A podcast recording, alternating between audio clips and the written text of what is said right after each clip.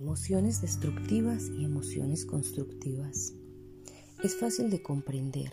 El amor crea, el miedo destruye. Tú eliges. A menudo las emociones pueden desbordarse o bien aquietarse como si nada ocurriese. La clave es usar la visión del observador interno, saber qué estamos sintiendo, conocer qué emociones estamos postergando Queremos hacer un viaje y lo dejamos siempre para lo último. Quieres comenzar a cambiar la alimentación y lo dejas pasar y pasar. Le has dicho a alguien de quedar a cenar y pasan los meses y no lo haces. Muchas emociones esperan a ser exploradas. Estamos frente a un mundo de emociones todo el tiempo. El gran problema actual es que dedicamos mucho tiempo a trabajar y realizar rutinas fijas, pero el alma pide emociones. El corazón del alma está hecho para sentir y cuando sentimos es cuando más vivos estamos. Las emociones se expanden como brisa de verano, como si volásemos por dentro. Muchas veces sucede lo contrario.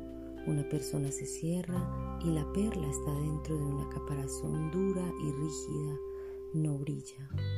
Si vivimos cubriendo las emociones, el alma y la espiritualidad con un caparazón de razonamiento y distanciamiento, vamos camino a la pérdida de plenitud. El corazón no se gasta, nadie se cansa de amar porque es un reciclaje, una batería, un motor de vida.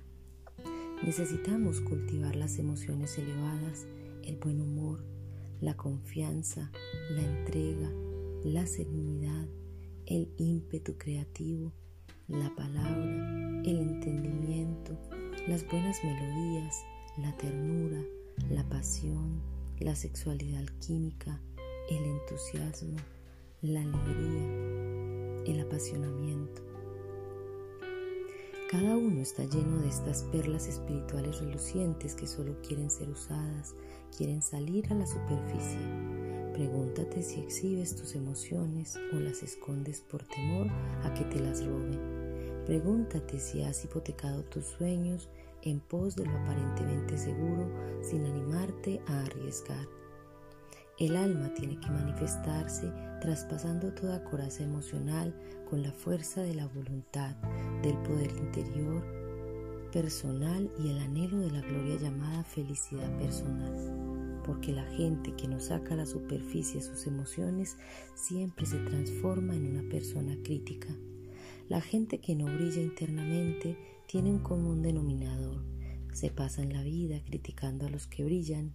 El mensaje para una persona que busca rediseñar su vida es que rompas los caparazones y te animes a ver por tus ojos esa esencia que llevas dentro que está en todas partes.